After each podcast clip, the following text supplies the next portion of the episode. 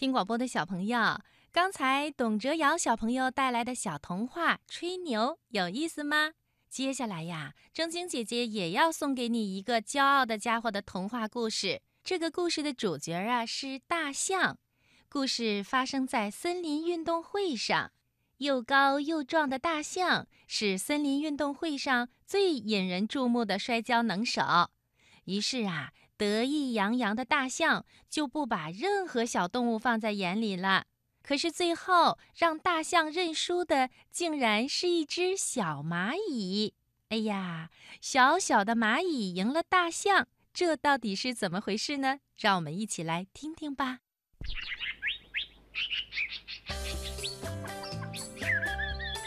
森林运动会开始了。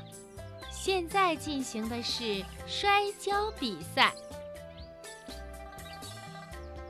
一头又高又大又胖的大象成了全场的摔跤能手。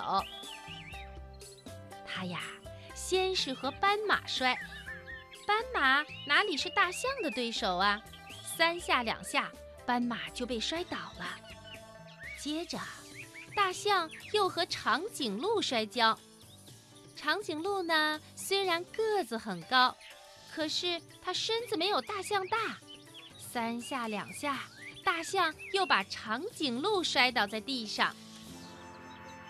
大象的心里暗暗的高兴，他想：哼，谁也不是我的对手，今天的冠军准是我。大象正在等新来的对手，谁知道？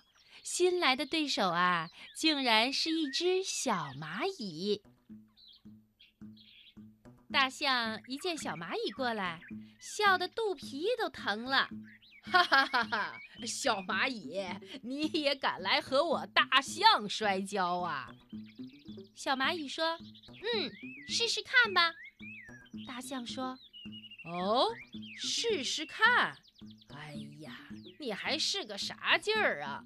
我看你就认输吧。小蚂蚁眨眨眼，表示出不认输的样子。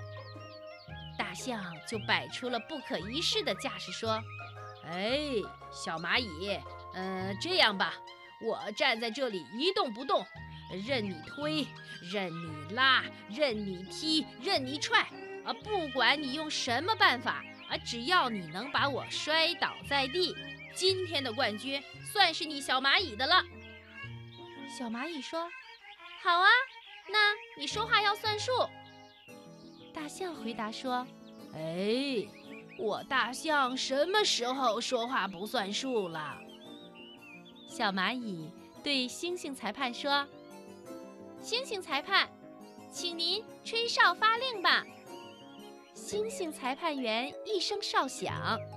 大象站在那里一动不动，小蚂蚁蹭蹭蹭地爬上了大象的腿，又蹭蹭蹭地爬上了大象的脖子，然后钻进了大象的耳朵里。它在大象的耳朵里又是挠又是咬，拽着大象的耳朵毛打悠悠。哎呀，这下子可见笑了。大象痒得受不了了，扑通一声倒在地上，直蹭耳朵。他连忙向小蚂蚁求饶说：“哎呦，蚂蚁老弟，快出来，快出来！我痒得受不了了。啊，算我输了，算我输了。冠军属于你了。”